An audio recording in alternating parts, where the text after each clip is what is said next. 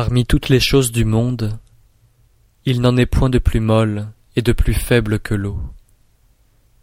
Et cependant, pour briser ce qui est dur et fort, rien ne peut l'emporter sur elle.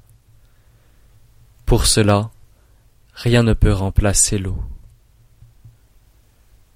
Ce qui est faible triomphe de ce qui est fort. Ce qui est mou triomphe de ce qui est dur. Dans le monde, il n'y a personne qui ne connaisse cette vérité, mais personne ne peut la mettre en pratique. C'est pourquoi le Saint dit Celui qui supporte les opprobres du royaume devient chef du royaume. Celui qui supporte les calamités du royaume devient le roi de l'empire.